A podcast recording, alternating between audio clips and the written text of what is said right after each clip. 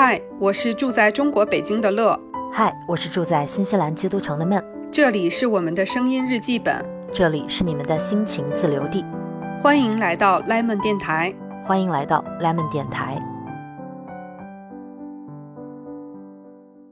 Hello，大家好。呃，我是 Lemon 电台的乐乐，然后这是一期特别的节目。首先在于呢，它录制的地点就很特别，我现在是身处上海的酒店里面。然后我们今天有位特邀嘉宾，让我们隆重欢迎这位特邀嘉宾，鼓掌！不敢不敢不敢，请做自我介绍。乐乐老师是今天我的特邀嘉宾。大家听到这个低沉的声音，就可能在某些地方听到过我说话。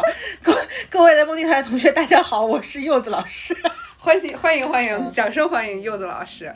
这是我们呃 Lemon 电台除了家属之外的 第一任嘉宾，非常的重要，我觉得也特别合适。听我们 Lemon 电台，可能就是因为知道我跟孟老师都是这个文具爱好者，然后那柚子老师大家很熟悉，首先是文具爱好者。书法家，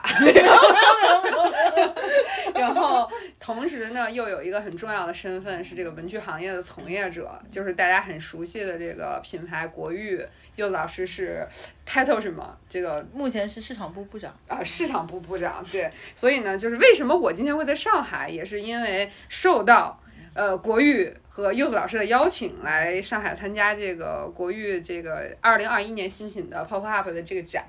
其实没有那么高尚，就 说你说的很高尚，背后的内容是我舔着脸给乐乐说，哎，乐总，我们这边有个活动，预算有限，您老要不赏个脸来一下？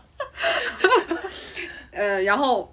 呃，来了之后就发现是来的特别特别的值得，因为我今天下午已经跟柚子老师在那个展会已经看过了，然后柚子老师应邀已经给我介绍了每一个产品，然后这个之后会大家会看到我久违的一个视频，为此次展览特别录制的，所以其实我们今天是刚从展览回来，然后跟柚子老师去。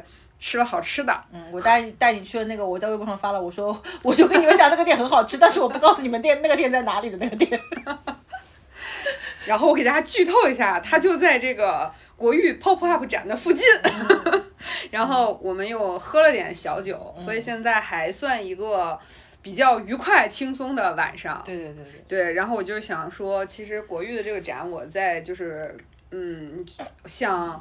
呃，微博里，然后视频里都看过很多次，这是我第一次来线下的，我觉得做的就真的非常好，就是因为你是一个文具爱好者，你会看到实体的一个非常用心的，能把每一个产品呈现出来的这样一个现场，你就会觉得是一种特别治愈的这种感觉。所以其实我想问柚子老师的是，因为我跟他也是有朋友圈，有时候看到工作到深夜嘛，就在这种展的时候，你是不是就会特别的辛苦？我之前在朋友圈发过那张图片，就是那个情深雨蒙蒙那个图片。依萍他妈问依萍说：“依萍，你老实告诉我，你到底是做什么工作的？为什么每天这么晚回家？” 我妈也这样问过我，妈妈，我真的是卖文具的，就做这种的，做店。其实都会比较体力上，就是他其实不光光是最后那两天装的时候比较辛苦，他在前期做概念的时候其实也会比较辛苦。嗯嗯，因为像这种活动坐店，呃，我打个比方，它跟一般的店铺可能不太一样的部分是说，我们希望能够把。嗯，对于文具控来说，或者到这个地方的文具爱好者来说，大家是怀揣着梦想来的。对，就你总想看到一些商品本体之上的，能够符合你梦想当中意境的文具的一些东西。所以我们要在这个部分当中去，呃，其实是高于文具这个商品本身，去帮大家实现梦想当中的一些美好，把这个美好具现化、放大化，然后能够在这个实体的部分呈现下来。是的，是的。所以之前做国语博的时候，其实也是，然后做两届国语博，嗯，然后这一次在上海做这个快闪店的形式，也是这个样子的，就希望能够把这个里面的闪光点能够放大，这个是一部分的原因。然后另外一部分的原因呢，其实是，呃，酷酷一直有在考虑说我们要想要开一个店，但是到底这个店开成什么样子，然后到底是专业的文具店，还是邦古咖啡，还是邦古萨嘎，还是。我们财财团其实在日本还有法式餐厅，还是嗯它到底是要变得更大众，还是要变得更高级？我我插一句的是，嗯不管它是个啥，我都特别期待。很难的，你知道上海地方租金太贵了。然后除了这个部分之外呢，就变成说，因为它其实会承载着更多所谓梦想这些东西，是的，所以它的店的呈现形式可能就会跟一般的文具店要不一样。包括我们做店的时候，包括视觉，然后包括做到多少层次，比如说我可能是三个月打围一次，还是半年打围一次，然后怎么样去做。呃，让大家有新的理由，嗯，来到这个部分去看，比如说我两个月来一次，可能我都会有一些新的发现，对就这些部分上来说会会比较多，然后包括我们有很多前期的部分是要把商品的卖点买点化，就是有很多是你可以理解成说是编程当中可能设计师的语，就是那个程序员的语言，嗯，然后我们部门其实就有一个非常重要的工作是把商品开发过程中的语言能够变成消费者能够理解的买点。然后哦。用合理的传播方式去告诉消费者，因为整体其实文具的毛利很低嘛，我没有办法像一般美妆或者奢品一样用那么高的营销成本去做传播成本的覆盖，所以我们可能做的很多东西都会为了降低成本而处心积虑的做事情。文具行业从业者多么的不容易。所以就是耳机对面的同学们，如果想要这个入行的话，一定要想清楚，嗯，就是理想和现实是有差距的。它其实就是一个非常普通又很传统，然后钱又不那么多的行业，就是经常也会有爱好者进来之后，觉得说实习了一下，说我要是来这里上班，我脑子被驴踢了。因为我也是工作了很多年嘛，嗯其实刚才也在跟柚子老师说，就是其实每一项工作都是这种说，它都有带给你成就感的地方，也都有让你特别难受的地方。嗯然后我刚才跟柚子老师我俩还达成一个共识，就是说工作带给你的那种多巴胺的那种。上升的那种快乐，它还是其实对于一个人来说还挺重要的。比如说你柚子老师刚才就说，这个行业可能本身的它的利润不是很高，那从业的人员，那相应大家这个很可以理解，他的薪酬水平也不会是太高的那种，但是工作又很辛苦，所以为什么柚子老师你还愿意在国语这么一直工作做这么久？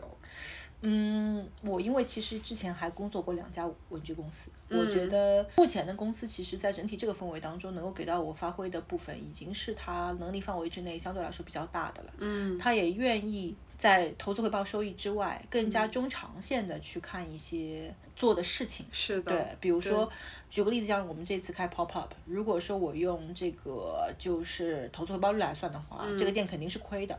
是但我怎么样来看这个店铺？我把这个店开起来之后，我希望从他身上获得的东西是什么？嗯，我到底是希望说，第一个是是不是有机会通过这样的部分去增加，就是即使你可能就会这这个店会造成有一种很有意思的现象，是说，虽然说我可能不会买，嗯但是我会愿意跟别人分享。嗯嗯就是这个是一定要线下有一个类似于像梦境场景的这样的地方，能够让你非常实际的去感受的时候，才会产生这样的 UGC。对我们希望去做一些这样的事情。对，然后加上就是能够在今年新品上市的时候，能够通过这样的方式更加柔性的，稍微再快一点，比一般的我们可能通过传统渠道往下走，让终端消费者认识到这个部分的商品的流转过程能够再快一点。嗯能够更加符合这个时代。那说到工作成就感，其实是我觉得比起那个薪水，薪水当然也很重要了，钱 钱这个东西一直都很缺，大家都知道，就是。呃，我我还是一个经常需要通过消费来自我补给的一个 一个人，但是在在这个部分之外，其实还是会有你能够体会到说，当我在非常执着的做一件事情的时候，嗯，它最终的复现能够到我当时希望的可能七成以上或者八成以上的时候，就会觉得很开心。嗯，因为我其实会有感觉说，假设这件事情不是我做，或者是一般的一个营销从业者做，嗯，那他可能举就会觉得说，我在这个商品之上，我不必要做到那么细致的程度。是的，那因为我对这件事情本身有爱，虽然我爱的文具和我们公司做的文具是稍微有一些层级上的偏移，嗯，但是对于细节的处理的这个部分的坚持其实是一致的。对，在这个之上，你就会觉得说，嗯，它其实呈现的方式会更加的感人和更加的完整。就是它是能够打动人的，就经常大家来来看展子的时候，会有这个部分的感受。对，所以这个今天我其实也跟柚子老师说，我说其实当不存在一个，我个人觉得啊，是不存在一个说。呃，把自己的爱好变成自己的工作是一件特别美好的事情，因为当所有的东西变成一个跟你的 KPI、跟你的薪酬，嗯、跟竞争相关的一个工作的时候，它就不会是那么那么的美好的一件事情。但是呢，我是觉得，就是这里面，如果说刚好你做这个工作里面很大的一部分，它来源跟你的爱好是有关系的，那情怀的这个部分还是能做一个很好的基础支撑的，能啊，能啊。对吧？比如说一个东西，可能它原来的执行标准在六十分，对于一个流通文具来讲，对，那我会希望说，但凡是我经手的项目，希望去给他看一些在基本商品流通之外更多的可能性。嗯，所以你会拼了命的往延展方向上去考虑。是，嗯，比如说我们之前在做的时候，就会变成说，笔记本的封面除了那个表面的设计印刷之外，我是不是有可能有更加丰富的在封面的表现形式？对，我把这个部分做完了之后呢，我又想更完整的把这个部分的故事呢传达给看到这套商品的人，无论他是买还是不买。嗯，所以变成说我整体再去给他拍东西的时候，可能会更加偏向于就类似于像是 fashion poster 的方式，而不像一般的文具场景图。嗯嗯，就这个这点，我觉得大家应该也能有感觉，因为其实这两年国誉的很多的限定，我觉得给到大家的就是。这样的一个感受，对，就首先我们看到它，比如说跟季节相关，嗯它会有一些跟季节相关的一些元素的变化。那它这一套出的这几个元素之间，我们又觉得它共同构成了一个画面，或者嗯共同构成了一个故事。所以柚子老师，你做这个事情，我们大家是有感觉到的，有没有很开心？有我们从从售罄速度和销量上能够感觉到，能够感觉到很开心的事情。嗯那其实时间长了，大家会知道的是说，我们可能当时做这个时候的，当时你看到的成果是眼下，但是这件事情就会有变成说，我们说专家之所以为专，他其实会有部分说，当专家在持续打一个方向的时候，嗯，呃，过了一阵，他其实会看到说，在这一个方向上有一些新的可能性。对，比如说，其实今年的 SOSO 和 Nolita K，嗯，它其实就是呃文具作为一般消费品外延的一种可能性，它其实已经脱离开了一般学生文具的范围。一个人用文具品类最多的时候是小学。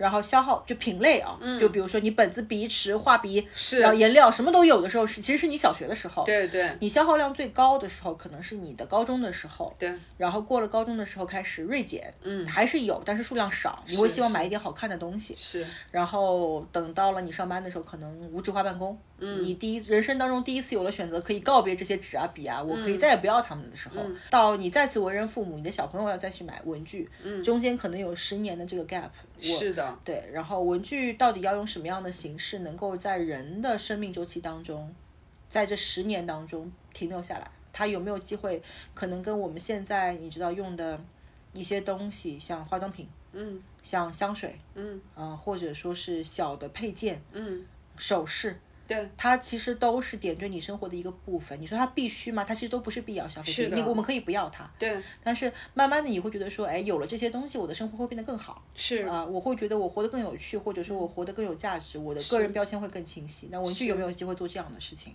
对，所以我们其实，在过去的我们回顾一下之前做过的限定，在二零一九年冬天做的二零二零年的星空，然后在二零二零年当时做了夏日季。嗯。做了秋国子，做了冬日学院季，那个时候其实就开始做外延了。我们当时打日式学院风，是，然后十二月份打异国风情，然后到现在的海街夏日，对。这个部分其实都是设计美学外延。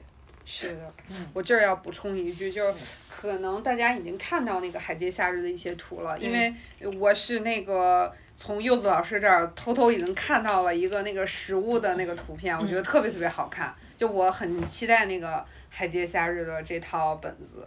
海街夏日其实就是它其实设计你会觉得说有一点日本又不那么日本，就是里面的元素有一些是日本的，是但它的设计美学其实是扁平化，就是扁平化风格的设计。是，配色呢，又是大概美国上世纪六七十年代的那种海报，就是老式海报风的配色。对对，你脑补一下那个颜色。是的，是的，是的。然后我们通常都会经常说，我一直跟 Team 说的事情是说，我们不仅要给消费者一重购买的理由，嗯，那比如说大家都知道说春天我们要做樱花，我就一定不要只简单的做一个樱花，对，或者冬天我们大家家都知道要打 Christmas，我也不要特别简单的去打一个 Christmas，是。我们就是我们说做一个东西去给消费者购买，嗯其实你原来给他的是一个他购买的理由，是的，但是当他已经不再必要去买这个东西的时候，我其实是需要给他一个能够感动他的理由，所以他所需要的必要元素就会比购买的理由要多。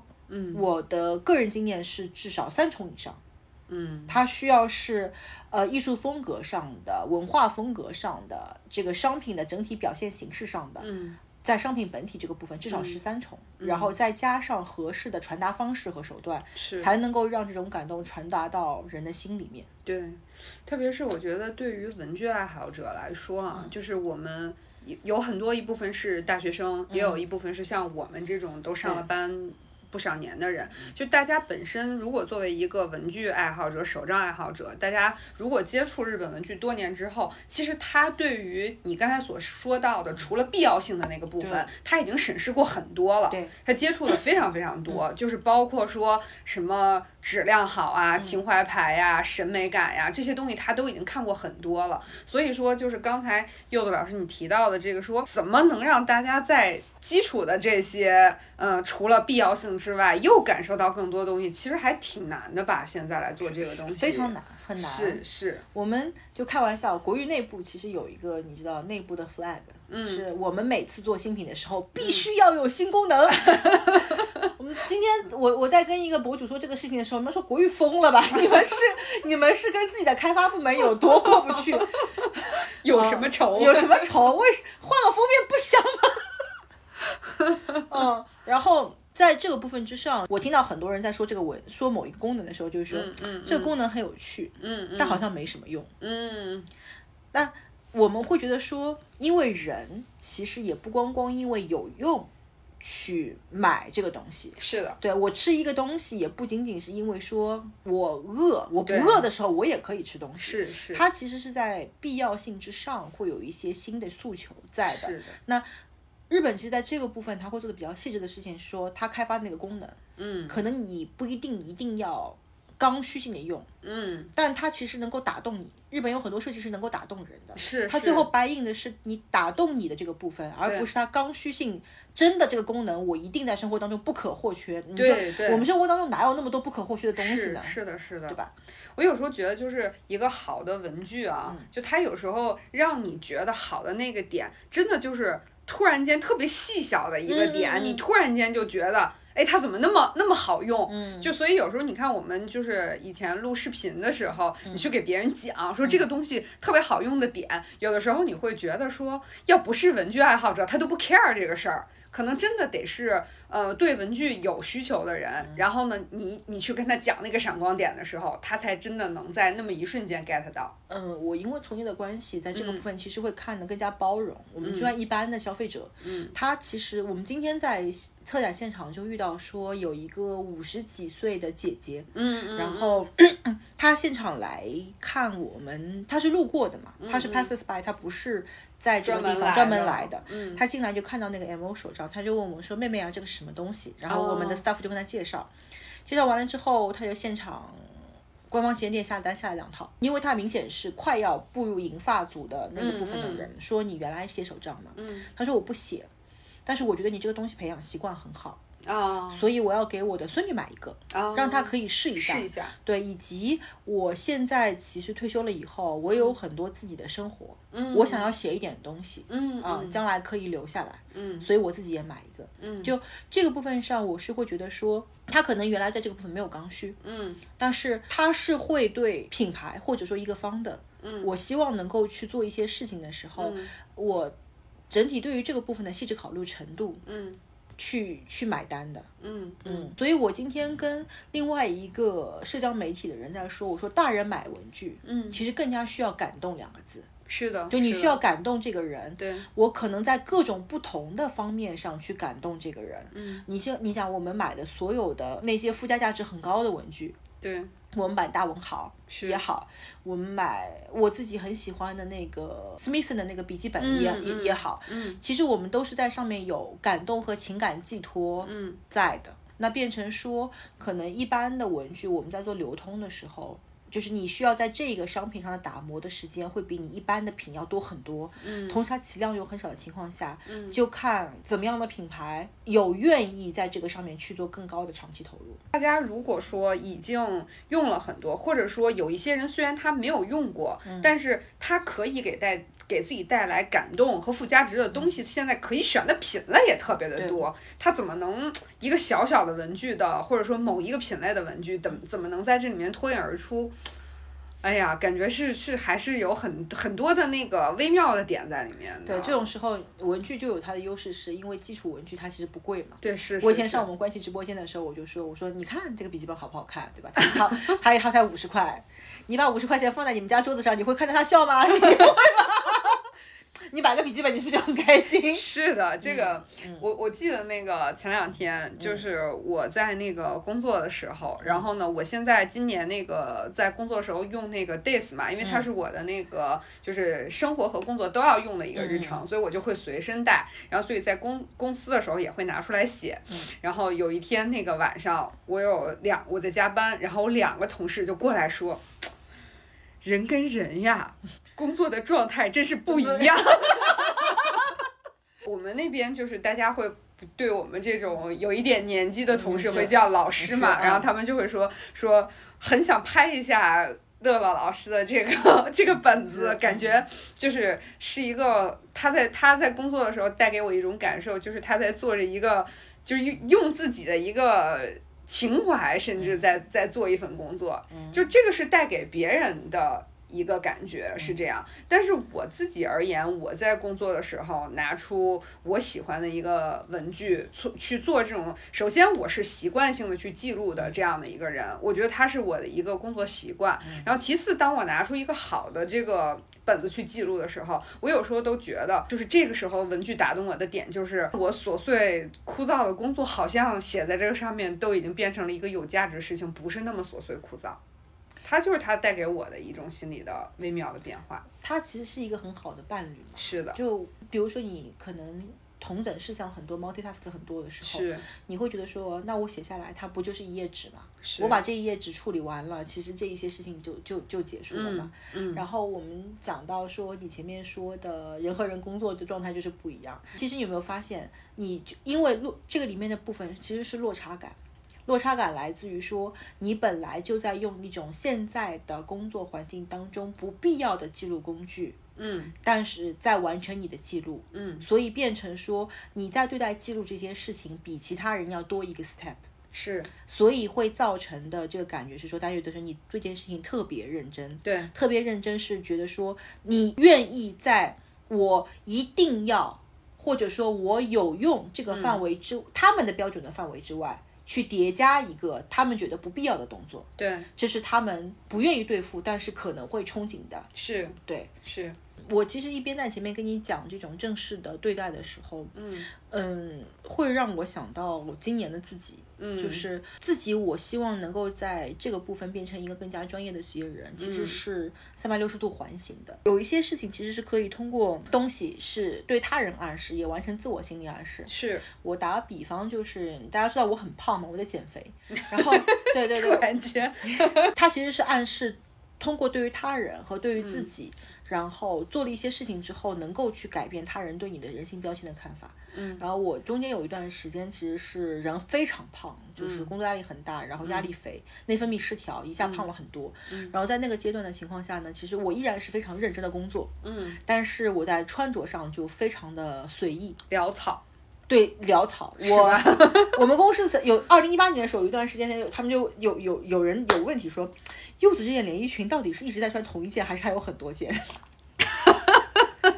我有 Marimekko 的裙子，嗯。那个花样有两个颜色，嗯，我每个颜色各买了三件，就轮着穿，每天早上不动脑就往上哦。跑，嗯，就那个阶段。然后其实到突然某一天，我就觉得说，我希望能够用状态更好的方式呈现在他人面前，嗯，但是希望让大家觉得说。我其实是对各方面都都是一个要求很高的人，然后瘦了之后，我就开始重新整理自己的衣橱，嗯。考虑说我希望。就是大家在生活当中可能原来需要，但是现在一般人不太愿意干的事情，嗯。穿西装。嗯我今年其实买了大量的西装，嗯然后在这个部分上投资，然后大量的在工作场合开始重新用西服的这个方式去去穿，当然有一些可能有设计，嗯然后我会发现就是整体对上更上层的经营层，嗯对你说话的态度都会不一样。嗯嗯嗯，过了一段时间，就有同事会来跟我讲说，就是就是一样的话，啊，人和人的工作状态真的是不能比。你看，他们就说你今你今天这个样子状态真好，嗯。啊，我说是，他说我们觉得你每天都感觉很 powerful，感嗯。觉充满力量，我说嗯，然后他们说觉得整个人看起来状态都很好，就日嗯期。就应该是像这个样子的，我说是 money power，人民人民币的力量。power，人家都是 love power，到你这儿是 money power，可以可以，嗯，这个部分其实就是。嗯，叫就是原来可能正常的职业人，就是是非常专业的职业人，是用这样的方式去面对工作的。嗯。但是随着我们环境的随意，你会发现说，我们这个行业可能更多的人大家变得很 casual，、就是或者说他都不是 smart casual，、他其实会更加的随便，就很随便。嗯。然后当你用可能比别人多对付一点的方式，就是你已经是这个方面里面比他多做一点的时候，嗯。所有的眼光看你的方式和对你的标签的认同会发生很大的变很大的对变化。是的，同样这件事情也也能够被同理迁移到文具这个部分上来，我们所有的的语文部分都是这样子的。对，但是当你用更高的标准去要求自己，同时还在这个价位段去做的时候，就是降维打击。就刚才柚子老师说到这个职场这个部分，其实我们本来今天啊，就是想说我们要不要聊一下这个三，因为我们都是三十加女性，三十加的职业女性为什么在拼命加班？我们本来原来想聊一下这个事情，所以就是刚才柚子老师说的这个职场的这种变化，其实我自己也还挺有体会的，就是我也有过你说的那种，就是。因为很很胖，就是大家知道我也一直在减肥。你看我这个，这个人生太苦了我们两个。我们两个人是阿里大健康，如果圈我们的话，就重度用户。对，是的，就是我我也是，就是曾经在大厂工作的时候，也是。在大厂胖了有几十斤吧，就是那种，我那时候真的就会出现一种，就是我会这么，因因为工作很辛苦，压力很大，你每天就要疲疲于去。所有的精力都在工作上，然后当你抽空去照镜子的时候，你会，反正我会这样，会告诉自己，你还行，你不是很胖，然后就是你还看得过去，啊、就是就就会就会这样跟自己说，然后衣服就会去穿那些呃稍微对付一下能套上的衣服，对对对对对对对，就就会就会有这样的一个、一个状态，然后但是后来你会发现，在这样的状态里，甚至会影响到我对工作的那个专业的心情，因为可能嗯，当你的工作很忙碌，出现一个成就点的时候，你可能会很快乐，但是你再去看到镜子里面的自己，其实你那个时候是不能接受自己的身材的，但是你还要强迫告诉自己说，哦，我工作做好了，我身材也还看得过去，就是那个那个循环，我不知道这个微妙的心情你是不是？没有没有，我一直都知道，我我那段时间一直都一直都知道自己是个胖子，那你比我清醒多了。我一直都一直都知道自己是个胖子。对，就是就是那种那种状态，其实是不很不好的一个状态，就是因为你整个人是，就首先你是不健康的。我的情感寄托当时在别的地方，我我那四只猫都是在那个期间养回来的。你看，就是就总是需要找一些其他的可以。就我们今天晚上吃饭的时候说那个话题，人总需要循环的多巴胺来源。是的我们都是多巴胺的奴隶。对对，就是你得让自己有一个 开心快乐的地方方，对对。然后但嗯，从后来我去慢慢的去运动啊，然后去减肥之后，就是我也会更关注到说职场的一些穿着啊这些，因为毕竟你在这样的一个环境里，然后像我的工作有的时候可能也要去汇报啊，然后什么见客户啊，就是我觉得你呈现出来这个状态带给周围人的一个感觉和大家这个气场都还是会挺有关系的。非常有关系。对，就前上周嘛，我们开会，我跟我一个同事还在说，然后我们就讨论口红嘛，最近大家就都因为因为夏天了嘛，大家就口罩纷纷脱下来，对就口口红的消费又回来了，是吧？吧？是我们本部门的同事，他就说，他说，嗯，他说口红其实特别重要。他说原来我要去开一些那个特别需要气场的会的时候，我就一定得涂个迪奥九九九。那用你这话说，我就一辈子永远在涂迪奥九九九。所以其实就是在职场这个环境里，你附加的一些东西，就我们刚包括我们刚才说的文具，你带给别人的感受，你穿的衣服，你用的口红，好像这里面都有。自从我穿了西装，我就跟你讲，我老板给我签字都快一些。以前，因为你你没有到日企上过班，你不知道日企其实有两个地方，日企是有一个固定的柜子，然后每一个老板其实有篮子，就是你把要盖章的东西、签字的东西放在那个篮子的上层，然后他如果签完了之后，就会给你放在那个篮子的下下层啊，就是那个文件的那个对对对，那个框。你你到宜家等地方就有有卖过的，就是那种有好多层的，一层一层的可以拉出来的那个网。是是是原来好多人都不知道说这个东西到底是干嘛的，就是干这个的就是干这个的，就是干这个的。原来是这样，为老板准备的。啊，就是干这个的。然后我以前打去找他签字或者盖章的，他会说哦你放那里。我现在拿过去，老板要盖个章，哎拿过来我签给你，现在就给你签。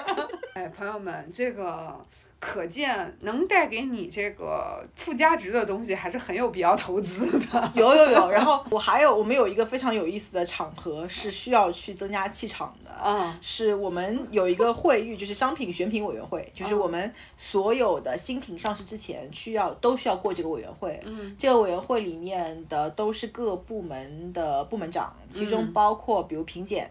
采购，嗯然后销售，嗯。然后销售中台，嗯。啊、我这边市场，嗯。然后开发，嗯。然后事业部部长和大老板、嗯。几条线，就一屋子人，嗯，然后管理层。对对对对对，然后加上开发部门的所有人，啊 开发就像考试一样来过会，你知道吗？然后。呃，大家都在这个里面，其实会有你知道，就是会有互相举语和这个 PK 的部分。肯定有啊。对对对，比如说，就是我们觉得这个提案到底必要不必要啊？这个商品到底应该怎么样定价啊？这个商品应该放到什么样的地方去流通啊？它到底应该怎么卖啊？那我总要为我的 part 和终端消费者们去争取更多的一些东西。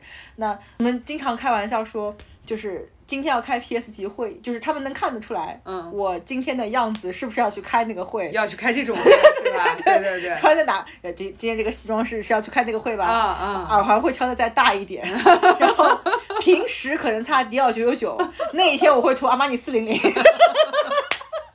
这种会议啊，在那个初入职场不久的小朋友们看起来，都是那种，哎呀，不要溅我一身血，就是那种感觉了，是不是？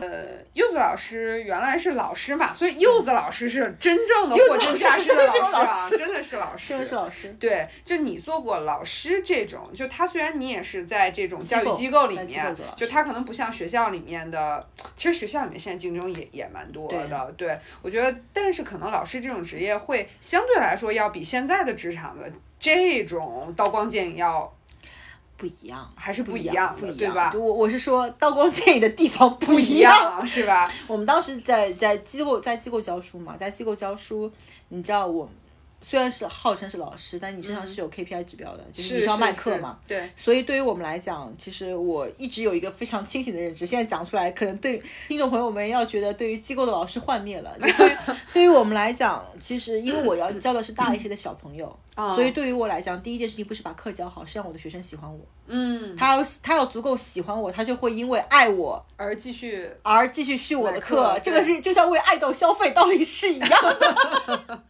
你看对柚子老师做市场工作的潜质就是在那个时候打下。当时就会开始给自己设标签嘛，就好久以前就开始处心积虑搞这种事情。那我就开始考虑说，大家到机构来上课，嗯，首先我可能喜欢的老师就希望跟我学校里面的一本正经老师不一样，不一样，对，对我希望他比如说整体更能够理解我的想法，嗯啊、然后整个人更加年轻，嗯更加有活力，嗯啊、更加能够跟我们玩到一起去。嗯，上课可能偶尔干一些出格的事情，嗯，包括整个外貌上也会不一样。所以我的美黑是从那个时候开始的。哎，我跟大家 那个，就说到这个，突然间感觉就有个地方跟大家分享一下，特别搞笑。就是我在那个来上海之前，然后就因为我跟柚子老师，我俩没有。就是在线下，就是深度的在一起聊过玩过嘛。然后呢，我就给柚子老师准备一个小礼物，我就去了那个卖香水的店铺，然后说我说我要给我一个那个朋友准备一份礼物，然后说请你帮我推荐一个味道。然后他说是男是女，我说女。然后他说是个什么样的人，我说是一个大概什么年龄，然后很自信，然后这个呃很时尚。然后我说是这样的一个女性，他说嗯还有什么？我说。哦，会美黑的那种，然后于是那个店员说好，我 get 了，然后立刻拿出一管说维多利亚贝嫂同款，绝对适合。他没有，他看到我本人就说，我给你选卡戴珊同款。对，所以就插一个这个美黑的话题，然后柚子老师你可以继续了。然后那个时候上课。你知道上课穿荧光色的背心，然后穿牛很短的牛仔短裤，然后穿拖鞋，每天坐在讲台上跟学生讲课。啊，就是那种年轻人很喜欢的那种风格，非常喜欢的那种，就是南加州的风格。啊，就是所以那个时候买了很多，买了很多那个 Hollis 的衣服，其实是工作服，你知道吗？就为了那个 look，对，为了那个 look 去打造的。然后那个时候其实还会处心积虑去跟。我有很多就是现在年轻一点，当时年轻一点的人会喜欢的东西，是在那个时候去去沟通的。比如那个时候看，我看《进击的巨人》是为了卖课，不容易不容易。我带我带着学生去逛 China Joy 也是为了卖课。我觉得没有一份工作是说没有压力的，所以我就说我们之前。今天下午在说的时候，就但凡你希望把这一件工作不是完成，而是做好，是不是我上一份工，然后领一份薪水，而是我希望能够做这件事情，能够对得起我自己。嗯，呃，只要到了这个程度，其实没有一件事情是容易的，没有一件事情是我随便随随便对付对付是都可以对付过去的。对，嗯，我我记得很清楚，那个我之前有有一期听。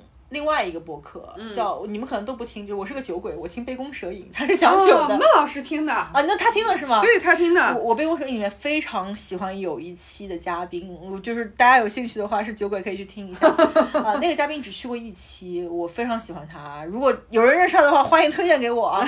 我记得很清楚，那个人的名字叫小强。嗯，就是他是讲雪莉酒，然后他就说他以前是学法律的，但他特别喜欢酒，然后他就希望做酒的这个相关的工作。嗯，他到了上海来，然后去应聘了好多地方，他就说只要是酒类公司，嗯。他都愿意去，他就说只要你能够让我来上班，我就一定能够给你深深的把事情做下去。哪怕你让我到你公司来扫厕所，我也一定扫出一番天地。嗯，他去描述说他这个一入什么坑误终身，他是做雪莉的嘛？他对于这个酒品的描述，嗯，就会跟所有我认识卖雪莉酒的人都不一样。嗯。我从来没有听到过有一个人讲雪莉这种神奇的酒，就是喝起来像坏掉的葡萄酒这么有魅力。我天，我我原来是不喜欢雪莉雪莉的，我是因为这个人的那一期播客，我后来才知道说啊，原来雪莉是个这么有意思的东西。嗯，我是觉得说所谓就日本职场当中说的直人两个字，嗯嗯，大概都要到这样的层级。对对，你做一个工作，首先大家可能会看重，就是当你去。呃，选择一份工作的时候，我们总会想说，他能给我开什么样的薪酬，然后他离我家远不远，对吧？通勤的成本，然后就这些最基础的考虑完了之后。我觉得其实真的，你再去做这份工作的时候，一定不是限定于说我怎么每天能把这一个钟撞完，它一定不是这样的一个过程。我觉得它一定是会有我自己对工作的一些想法在里面，就是它一定有 KPI 之外的东西。如果说你只能做到 KPI 那一点儿，甚至说你是为了混个 KPI 来做这份工作。反正我个人是不喜欢这样的工作。我从我入职场开始，我也就没有抱着这样的一个想法。我这个地方其实想要多说一点的事情是说，嗯，在这边听播客的朋友们，嗯嗯，我个人其实对这样的选择没有说哪哪一个一定哪个好，是一定哪个不好，是是，只是说可能我们在这个上面会选择。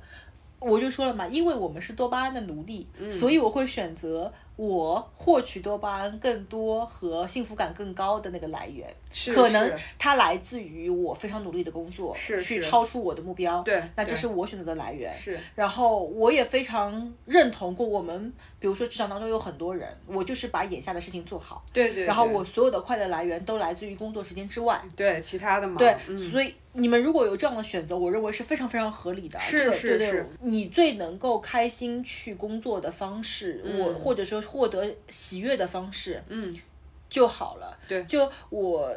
我们今我不知道今乐老师今天有没有感受，就嗯今年其实会大家发现说职场当中的波动显显得特别大，是的，嗯，我今年年头跟我们公司 HR 在聊这个事情的时候，我就说你可能今年要注意一些，嗯，就但凡逢大灾之后，嗯，人特别容易对于幸福和人生这件事情有顿悟，对有顿悟，是的是的就变成说我以前在忍耐的事情，我可能不愿意再忍耐了，对我以前不敢去变化的事情，我可能现在就要变化了，对对呃，我以前没有确立过目标的人，我会觉得说我是不是要赶紧有一个目标，让此生不要虚度。是，通常这样的事情都会出现在大灾之后，嗯，伤害后遗症。对对。嗯，这但凡是这样的时间，其实会对在每个人的心里都有一些东西要留存下来。是是，大家选择是很多元的，嗯就是有的人就会在。也不能说会在，其实有的时候我觉得也挺奇妙的。我原来也不认为说我是一个一定会通过工作获得快乐、获得成就感的事情。人对自己是有很多的误判的。我觉得可能你真的在这里面去做了，然后你又做到了那个部分，你真实的体会到了快乐，或就是当你真的拥有或者不拥有这个东西，你才能判断你是不是喜欢它，你是不是爱它。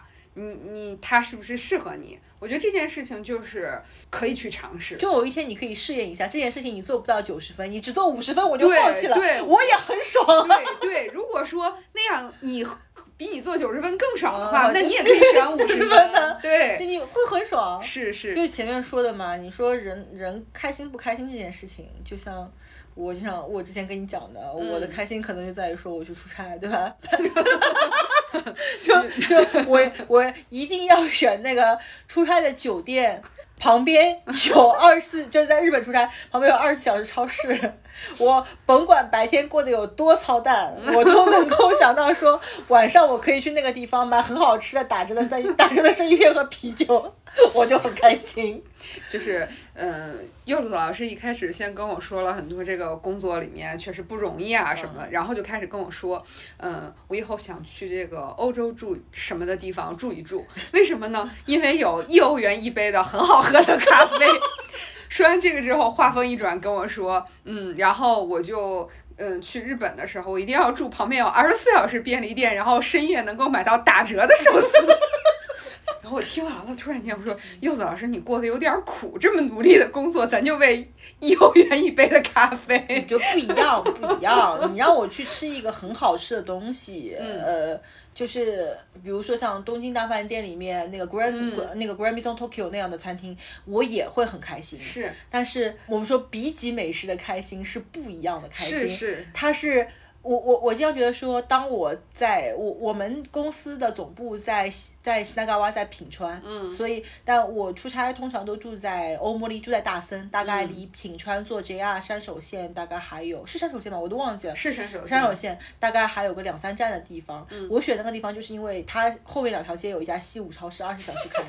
我我会觉得我本来到那个地方去全心全意是为了工作，嗯，所以当我完成了一天工作之后，半夜里我还能够有自己的时间，这个幸福是偷来的，对对。偷来的幸福更开心。是，就是，所以有的时候我我以前在微博还发过一个，不知道你还有没有印象？我就说，其实我挺喜欢一个人出差的，然后就是我看我我看我记得应该有印象，就是我觉得一个人出差，然后可能很辛苦，因为你白天要去做你出差的事情，晚上还要回到酒店去写邮件处理公司的事情，然后但是你一个人做完这些，你深夜，然后可能你买了一点什么东西，自己拿到房间，洗完澡，你自己坐在那儿刷一刷手机，然后吃一点水果的时候，我会感觉到一种就是自内而外的一种放松，一种幸福感。然后我觉得我在一个陌生的城市，没有人认识我，我一天过得很有成就感，很充实之后，我还有自己的一点点时间，好幸福。就会有这样的感觉。我的需求点其实比你还要更，你的就你的追求很高，我的很高了 是吗？谢谢我我我的追我的追求没有那么高，我追求是就别人说我。已经有习惯，是我处在什么样的地方，都尽量从这个环境当中找出一件能够让我开心的事情。我举个例子，比如说我们现在住的这个地方是花园酒店，然后因为选这里是因为它离会场非常近，是的。然后我进了花园酒店，我就发现两件事情，我很开心。嗯，第一件事情是这里有我非常喜欢的合适早餐，就那个早饭很好吃，我就很开心。嗯，我就觉得说，哎，今天的一天都很开心。是，这是第一件事情。第二件事情，我发现它有一个很大的浴缸，嗯然后浴缸前面有个标签说，这个浴缸如果放水三分钟就能放满。昨天我站了一天腿很酸痛的时候，我回来之后第一件事情就是把浴缸的水热水放满，嗯，把人埋进去躺在里面。哦，我说好舒服，好开心。一般酒店的浴缸，要不就是放水放好久，你知道吧是？放水放好很久，或者那个水不够热，嗯然后速度也不够快，然后不能，或者说那个浴缸是圆的，我这个胖子就不 在这里还要黑自己一把。好好好，就不如这个不如日本的方形浴缸能够把自己埋的彻底。我来说，我觉得哎，这个浴缸我很喜欢，然后就很开心。我等一下咱们录完之后，我要回到九楼去继续跑。就是很细节的一个点，就会让你容易快乐或者不容易快乐。就有就像有的时候，那个有人会说说，哎，我早上吃了一顿很好的早餐，我这一天就开了个好头。我觉得是是一个道理。或者晚上回家有一个我很享受的快递。啊，对对对，那那天也会过得很开心。对对，就我突然间就想绕回来，好像文具带给很多人的就是这 个。真的真的，我我觉得是不是就就就是这样嘛？其实它是很小的一个东西。有时候那个在很杂乱的工作里面，突然间拿到我自己喜欢的那支笔去去写那个的时候，我都会有那么一点点，就说哦。我还在用着一个我喜欢的东西，突然间会会就会有那么一点点开心。会，哎，我们人的追求 有时候还挺低的。我觉得有这种能够比较门槛很低去获得幸福感的人，是件很开心的事情啊。嗯。你想想看，我对做投行的人没有任何的意见，嗯。但是我就说，比如说你去做那种证券操盘的，或者说做投行的，嗯，他长期在那种高压、高压高压的刺激环境里对面，经常开玩笑说，为什么搞搞金融投资的特别不容易谈恋爱？嗯，是因为他本身能够通过日常工作当中获得那个刺激程度，比他谈 那个浓度、那个激素浓度是他谈恋爱的可能十八倍以上，太刺激了。我看那个妞没什么感觉，还不如我去买个股票。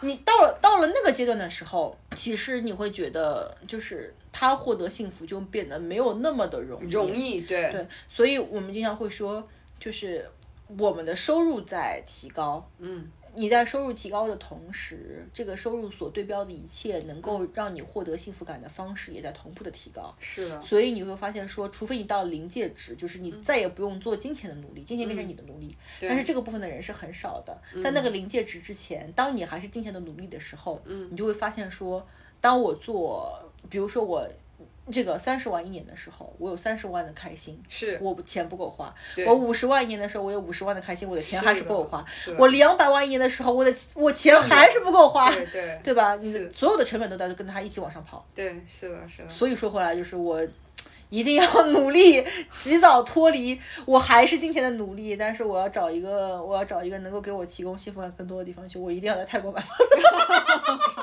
就是柚子老师有个 flag，就是要在泰国买房子。嗯 我们那个电台的朋友先帮他 mark 一下这个梦想，然后实现的时候来告诉我们一下。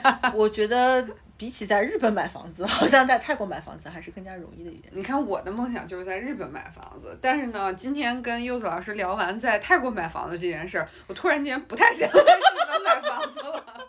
孟老师，你看，我就跟柚子老师刚聊了一期节目，他就把我在日本买房子。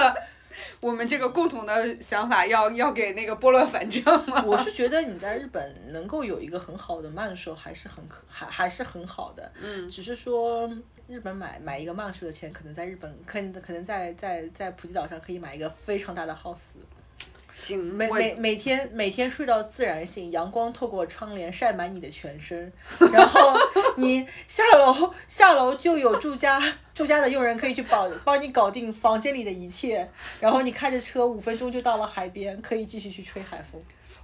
在柚子老师描述这一长串的这个画面，我在随着你的描述想象的时候，我突然间 get 到了这里面就是为什么你会更对这样的一个画面会那么的爱，嗯我会没有那么的爱。嗯，我觉得这个点主要差在美黑上面。你去了负担更大，你要防晒是吧？我觉得是空间，自然的空间会更大。哦自然的空间，对，是自然的空间会更大。是是的，是的，然后就是之前跟你讲的那个地方，大家都过得很随意。然后你在一个海岛上，嗯是不会拎着铂金在马，路上走的。是是，那个地方你就会发现说，它是相对来说在表象上看起来更加公平的。嗯，因为你从表象上看到人的阶级差，没有像你在都市里面看到阶级差那么那么大，对，所有人都穿着背心、裤衩、人字拖鞋在那边溜是达。是是，你要不穿背心、裤衩、人字拖鞋，你穿个西装在马路上走，都变得不正常了。我们今天也聊了不少了啊，差不多快聊了一小时了。刚才那个开始之前，柚子老师特别紧张，他说他没有那个面对面的录过播客。对我只在打电话的时候跟人录播客，而且就是跟跟跟你录播客不一样。我们嗯当时我跟备用录录播客之前，其实是打过两次沟通电话，我们是有哦提纲的，嗯，我还给提纲写好了回答的 brief。哦，对对我我们其实这次就是我觉得蛮好，就更像一个朋友之间的闲聊嘛。嗯，对，我觉得还还你们有 lemon 下午茶，我们这个是 lemon 夜间小酒馆。对，所以我们这期就是 lemon 小酒馆，就是就是这样。所以我觉得其实到差不多到最后的这个时间，我觉得绕回今天，之所以我们能坐在这里聊天的这个理由啊，就是因为国誉的这个 pop up 展嘛。然后我觉得柚子老师，你来给大家推荐一下，为什么一定要来这个展的呃三大重要理由，以及。来把今年的这个最种草的新品来给大家推荐一下。你你你们给给你给你给这么硬的广告，对呀、我们给国誉留一个那个这个就是博主夹带私货，然后来来一段广告时间。嗯，我觉得第一大理由，唉，咱们说点实际的，嗯，微博上看图就可以。老师们拍的图片都很好看。关键是什么？关键是我们最想推的那个 SOSO 和努丽塔 K 两个合作款，现场现场没得卖。但是大家可以来就是感受实物嘛。如果说你在上海，如果说对这第一个是，如果说你在上海是，或者说你在上海周边，对你这个周末有计划来这个，就是我们这个地方是淮海路瑞金瑞哎。我突然间想到一点啊，让你介绍这么多，没准儿等我们这期节目上线的时候，快闪店已经结束了。没有没有关系，那个商品还在，商商品还在。好的，好的，那我们继续这个硬所以我广就说嘛，我说不要来了，看图多香的。对对，那我们就继续硬广，你继续。然后呃，那个今年跟我们这样说，今年的一个很大的，我觉得会卖的很好的两个系列，一个是。跟那个日本新京都的那个布艺品牌的 SOSO 做的联名合作款，嗯，然后另外一个是那个我们跟那个日本非常著名的那个疗愈系的插画师 Norita K 做的合作款，有两个大的系列会发。六、月份的时候，我们主要发的是本册，嗯，强烈推荐有几个东西大家要入。第一个是，第一个事情是 SOSO 那个手账封皮，我跟你们讲啊，订的货很少。上市就去买了，翻不翻单不知道。那个那个，我要补充一句，我觉得要凹一下，就是因为。我今天已经摸到实物了，就是它是那个帆布上面带刺绣的，的刺绣的质量相当好，然后跟友商价格相比，我们那个定价其实算算比较便宜，就比较便宜的。柚子老师跟我说了一下，我觉得还是可以的，还可以哈，是的，是的，还有就是那个隔壁的那个 Norita K 的系列，嗯，如果你是铲屎官，请一定不要错过 那个上面有胖猫。对，那个胖猫是我们努力跟 Norita K 桑争取来的。我们跟他说，他原来给画的猫是那种脑袋圆圆的日本猫，我们就说不要。我们说我们有两个要求，猫要肥，毛要长。至于这个猫有多肥有多长，大家明天可以看一下，回头可以看一下我拍的视频，然后柚子老师给给大家再展展示一下。ending 有点长啊。嗯，为什么说这两个系列一定要买呢？这两个系列其实有非常漫长的故事。大家都知道说日本文具很多都是 IP 款嘛，比如友商这个这个某马。经常大家说换壳大厂，就是就是印印印印那个东西，大家有没有发现国誉的 IP 合作款出的特别少？IP 这个东西啊，你把版权金和监修的费用去掉了之后，其实还不如常规商品赚钱。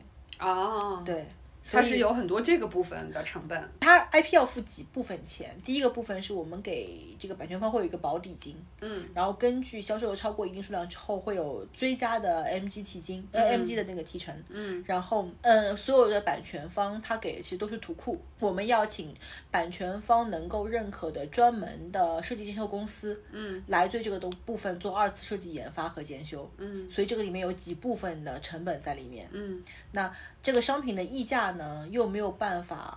可它可能能够溢价百分之十，溢价百分之十五。嗯，那大家当你们看到有一些品牌，比如说那个斑马那支笔，比如说斑马 EVA 限定，为什么卖一百多块钱？这个是渠道商搞出来的啊。斑马上，斑马，我为斑马公司证明一下，他们卖出来的那个价格是正常的。嗯，只是中间渠道商就跟你知道，二零二零年年初大家炒个蚊香、炒口炒口罩，都是中间倒手的时候倒出来的。是是是，对，不是斑马的问题。嗯，厂家在这个部分能够去控制的部分呢，其实也很有限。我们就是说做 IP 这个事情没有意义，我们希望能够去，就之前说的，我们希望能够给一般的文具消费者做一些文具外延的部分。他们那种漫画的 IP 的本土的兼修兼修权限是很大的。哦，海外部分的兼修是很少的，我本只能打那个动画图库，连颜色都不能动。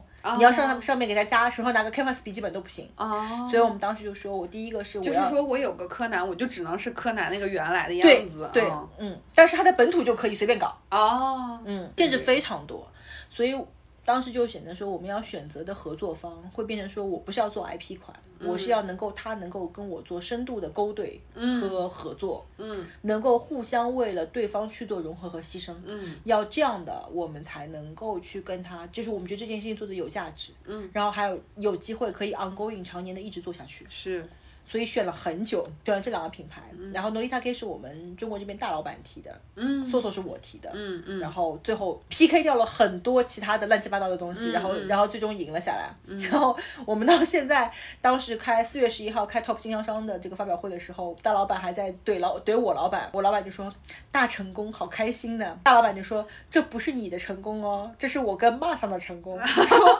Nolita K 桑是我说要做的，Soso 是 m a 桑要做的，你说要做皮卡丘啊？如果皮卡丘的话，现在就完蛋了。朋友们，这是皮卡丘被黑的最惨的一次。因为他到国内来不能兼修嘛，嗯，它所以你会发现国内的皮卡丘都是那一个样子，是是不是他们偷懒不想设计，是 IP 方不能改。是。嗯所以这个大家可以关注一下，就是我今天反正看到实物之后，我都觉得这两个都很值得，就是它本身跟国誉现有的这些经典的产品的融合，我觉得也都很好。这两个品牌对于自己的方的对自己都很有坚持，它不光商品要省，它物料要省，它连我们这次的橱窗都要省。哦我们那个橱窗跟双边来回邮件都写了有四十封以上，这个数字到底是大一点还是小一点？那那种的。那那是对，非常的细节。就是今天今年第一个我觉得要买的，第二个是我建议大家，如果说你还没有用过手账，或者你觉得对手账这个东西心理负担很大，嗯可以去试一下今年出的 MO 手账。嗯嗯，然后为什么说是呢？这个是。其实是我个人的一个愿景，就是我是主力支持这个系列诞生的。我们的经销商体系，大家其实都还不太会卖手账的情况下，我是说需要让大家能够有一个，就像举个例子，我打我打一个其他品类的例子，能够去替新世界葡萄酒做品类建设的，嗯一定不是拉菲。嗯。一定是，比如说可能是奔赴的基础线，嗯。或者说是一些新世界做黑，就是他做品质很好的黑皮诺，嗯。但是他用非常合适的价格，让终端消费者能够来体验这种酒的芬芳，或者说优势点。嗯。手账其实会有一样这样的问题。嗯。目前低价位带的手账，它其实在品质细节把握上是有一些问题的。对。我不光是说它的工艺上做的不好，是而是是。它没有选择适合用来做手账的纸张、印刷工艺和载体。嗯非常容易导致是说我对手账这个东西有兴趣，我花了二三十块钱买了一个所谓的手账本儿，嗯，然后我是因为这个手账本儿不好用。我对手账这个东西放弃了，对，但其实你在一开始的时候没有能够选择到说，哎，这个纸张是这样合适的，是这个部分是可以这样选择的。我有机会去进行判断，是是，我适合这样的，不适合那样的，因为选择和判断的成本都太高了。嗯，所以 M O 这个系列呢，我们经常说本体三十块，T 芯十块，十块全部十块。嗯，嗯，它的选择成本很低。是如果你没有用过手账，心理负担很大的话，可以尝试从这个部分起来。嗯，你不加那个封套也没有问题，不加那个封套，整个本体加两包 T 芯，五十块钱以内可以拿下。是，嗯，所以就是两杯奶茶的钱。对，嗯。我反正看见之后，因为我之前很早，因为就你们做这个系列之后，我就在微博上看你们你们有 PO 一些图嘛，嗯。然后我当时看到的时候，包括今天又看到一些实物，对它也蛮有兴趣，因为我觉得，就比如说像我现在的工作场景，就是杂事儿特别多，嗯。然后 M O 它又是一个配件很多，就可以用各种配件来补充到你的各种的工作场景里面。嗯。我觉得对于我反正来说还挺种草的，嗯。所以我还蛮想尝试的。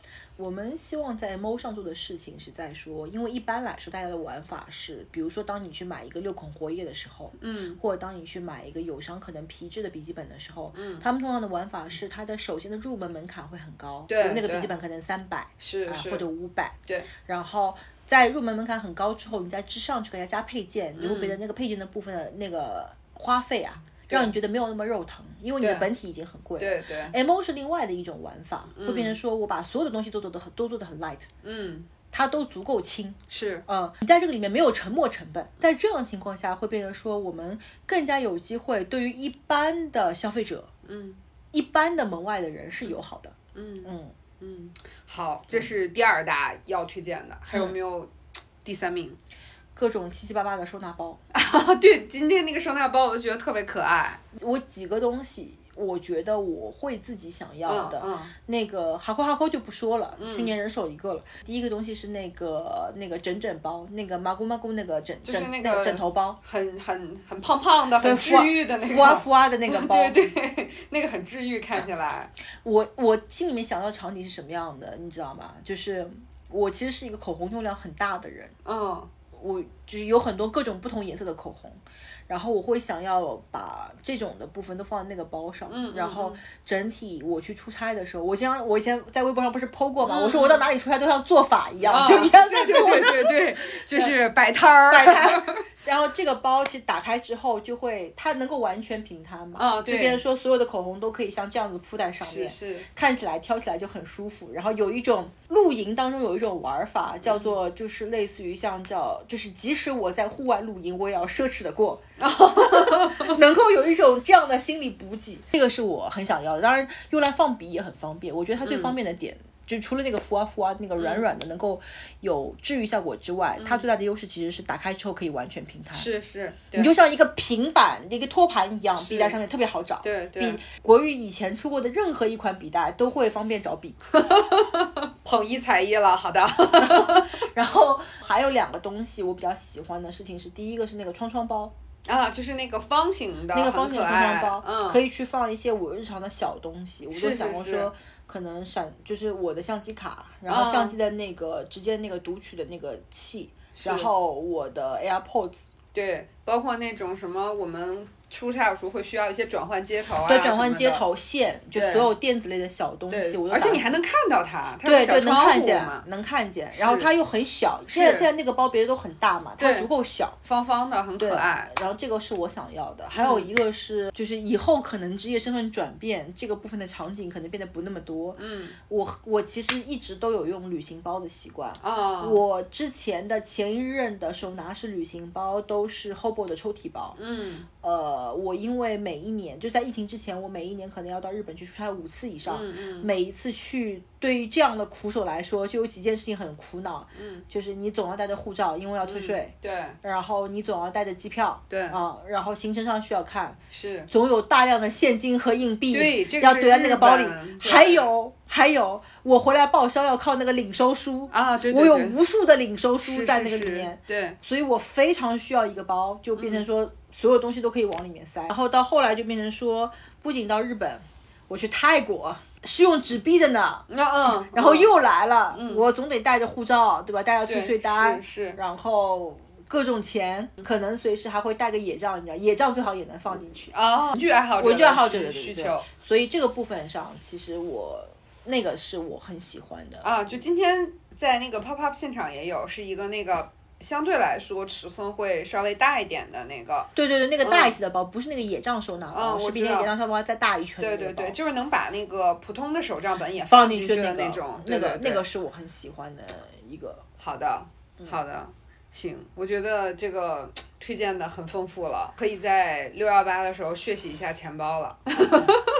理性理性消费，理性消费。这个世界上美好的东西有很多，是的，有的有很多东西都值得我们我们去花钱。嗯，文具嘛，就是当你可能想要买一个小东西让自己开心一下，又不想花很多钱的时候，嗯，文具是个好选择。是是，你买奶茶喝了还会胖，对对对的。对对你喝完了之后就爽过了，文具能让你爽很久，并且不增加你的体重。对，而且你啥时候拿出来，它那一刹那都会给你带一点点小快乐。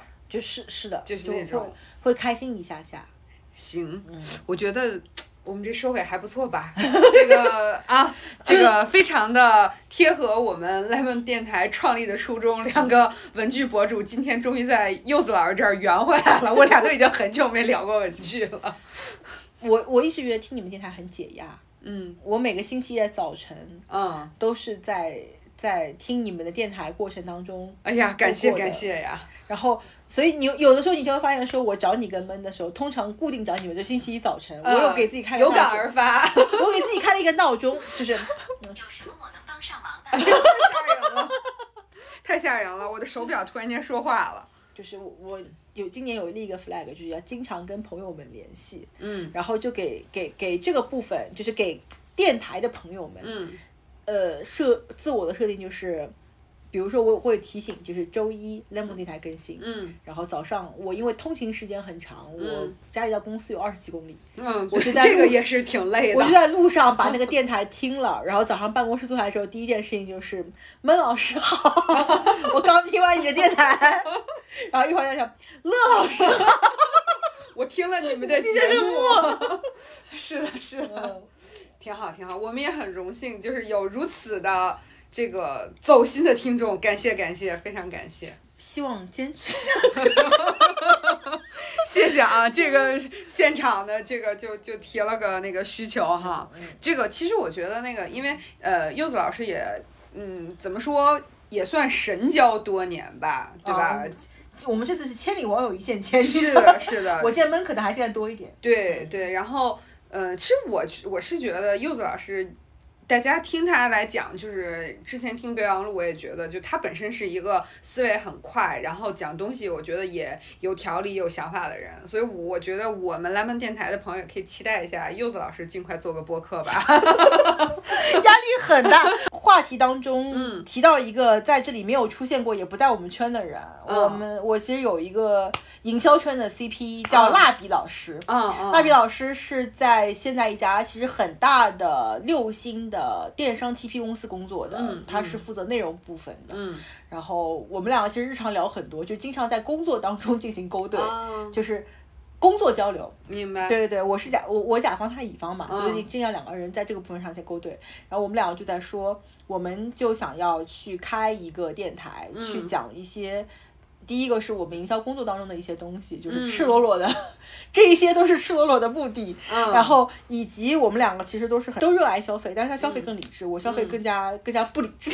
对对，就能够日常去卖一些消费上的输出。嗯，呃，我们选题其实已经写了一个多月了。对，刚才还给我看了，说柚子老师说我我曾经想过做个播客，你看这是我的选题。所以今天我们就在这儿啊，你这 flag 立下了啊。然后今天是呃二零二一年五月中，我们看一下柚子老师啥时候兑现。我觉得可能，可能可能不好说。我们呃，我跟蜡笔两个人都是被电商节奏捆绑的人，你看这还没开始呢，就先往回找，不知道这是怎么回事。不是 一定要录，一一定要录，不可以，一定要录好的，好的，那我们就期待一下，然后谢谢谢谢也非常感谢柚子老师今天来做我们这期 Lemon 电台的嘉宾。我在这儿要吐槽一下孟老师，我跟孟老师说，我说那个你看现在疫情阶段，你也不能回国来参加这个国运活动，我说现在我要去了，我说我决定跟柚子老师录一期节目，来丰富一下我们的播客。我说我看还能不能在上海约约其他的咱们的一些朋友录一下。然后孟老师说，哎呀太好了，我就盼着你去上海，你多给我们搞几期节目。你看看这是一个什么样的 播主。但我经常觉得你们俩说话就很治愈，很好听。我们就是反正是想到哪儿聊到哪儿，我觉得其实跟我们今天聊的氛围也都很接近，挺好的，很跟我们 Lemon 电台的调性很合的一期节目，非常愉快的到这儿就要结束了。非常感谢雷梦来找我录这个，我在旁边旁边羞涩，在旁边羞涩羞涩的抒羞涩的搓搓手。然后前面其实还有一个很隐性的原因，说大家希希望大家可以去看一看国语这一期新品，因为可能是我帮国语操刀的最后一期活动，我接下来要要离开这个公司了，就最终可能选就是中中间会有几个。哎，这个是不是柚子老师第一次非常正式和公开的发布？对我以前没有说那么直接，我可能就说啊，这个就是收官。哎呀，我们 Lemon 电台也是那个 文具圈会什么风向标了，大家要关注一下。排除可能将来会用别的方式继续跟国语合作，但是我的个人个人人生的职业阶段可能就要 move on，继续往到下一个地方去了。嗯，所以希望大家能够继续支持国语，毕竟是我战斗了三年半的地方。我相信，就是第一个，就是首先国誉这个品牌，它东西的品质，大家经过这么长时间，也都是有自己的一个判断和自己的一个跟它之间的粘性，所以我觉得这个大家肯定会继续的。第二，我觉得也代表孟老师和我们的听众，不管熟悉柚子老师还是不熟悉的，我觉得换工作去找下一个方向，包括不一定是换工作，甚至是人生新的选择，都是一件。特别好的事情，因为我觉得新的开始都总是让人充满期待，所以我就代表大家吧，祝柚子老师后面都乘风破浪，继续向前，早日不做金钱的努力。我觉得可能就尽尽早自我满足吧，我对自己大概能去什么地，就是能去到什么什么程度，心里面还是有一些预期的。我不是那块料，我可以在小范围之内尽量的往上蹦跶一下。行，我觉得就挺好，就是自自己能达成自己心里想想成为的那个目标，就是一件好事。就总而言之吧，暂时从国语大学毕业了。好，嗯，那我们今天差不多到这儿就要结束了。嗯，呃，也再次感谢柚子老师，然后也感谢今天来收听我们这期节目的听众朋友们。对，非常开心，大家听我们放飞机放了一个小时二十。好的，那就我们下期节目再见，下期节目再见，拜拜，拜拜。